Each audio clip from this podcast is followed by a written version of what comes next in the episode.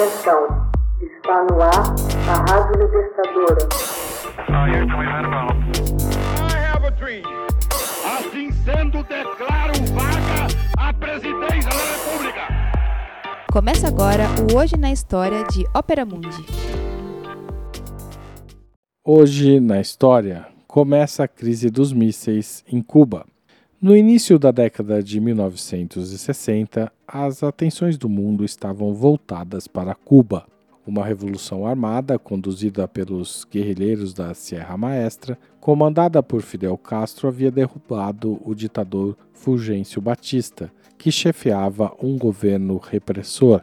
A tomada do poder pelos guerrilheiros representava uma séria ameaça à hegemonia política dos Estados Unidos na América Latina a epopeia dos combatentes cubanos se havia tornado um enorme atrativo político e popular. Para os norte-americanos, a conjuntura representava uma visível ameaça aos seus interesses estratégicos e ideológicos. O governo dos Estados Unidos tentou evitar a consolidação da revolução por meios persuasivos e pela pressão, Diante da reação e da radicalização do governo revolucionário cubano, o presidente John Kennedy decidiu, no início de 1961, romper as relações diplomáticas com Cuba.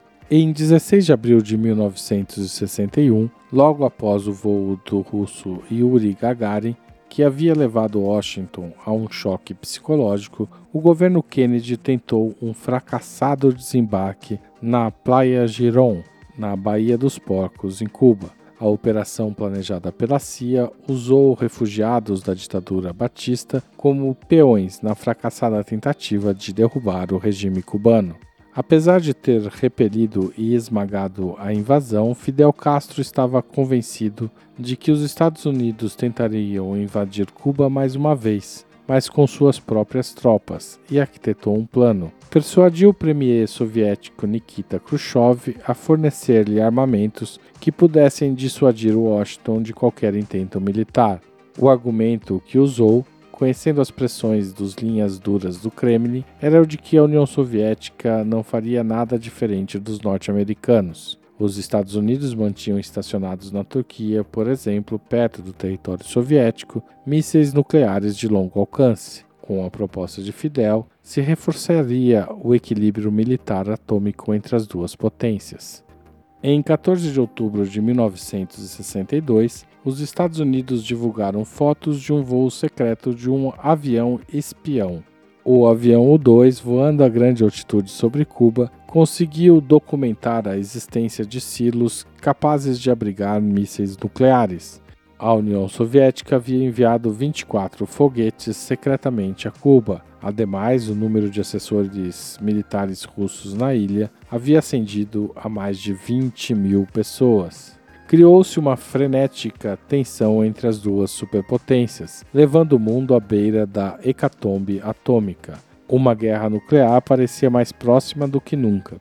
Em toda a Guerra Fria, o perigo de um confronto nuclear nunca esteve tão iminente quanto em outubro de 62. O presidente norte-americano John Kennedy declarou tratar-se de uma ameaça inaceitável à segurança dos Estados Unidos e anunciou, como represália, o bloqueio a Cuba. O apoio unânime veio da OEA, da Organização dos Estados Americanos, da América Latina e dos aliados da OTAN, a Organização do Tratado do Atlântico Norte. O governo de John Kennedy, apesar das ofensivas no ano anterior, encarou aquilo como um ato de guerra contra os Estados Unidos. Após dramáticos 13 dias de ameaças e recuos, de frenéticas negociações, em 28 de outubro de 1962 foi anunciado finalmente um acordo entre Kennedy e Khrushchev. Fidel, ao tomar conhecimento do acordo, reagiu de maneira áspera por não ter sido consultado. Aparentemente, o pacto atendia a todas as exigências de Kennedy. O acordo entre os mandatários acabaria por romper a imensa tensão que tomou conta do mundo, acalmando os Estados Unidos e a União Soviética, que estavam à beira do desastre nuclear. Depois de uma semana de negociações diplomáticas, Khrushchev cedeu, concordou em parar todas as obras das bases de mísseis em Cuba e de levar de volta para a União Soviética todas as armas. Em troca, Kennedy concordou em abrir mão de invadir Cuba e pôs fim ao bloqueio norte-americano à ilha. O bloqueio, na verdade, nunca foi totalmente suspenso e ainda está em vigor em plena gestão de Donald Trump.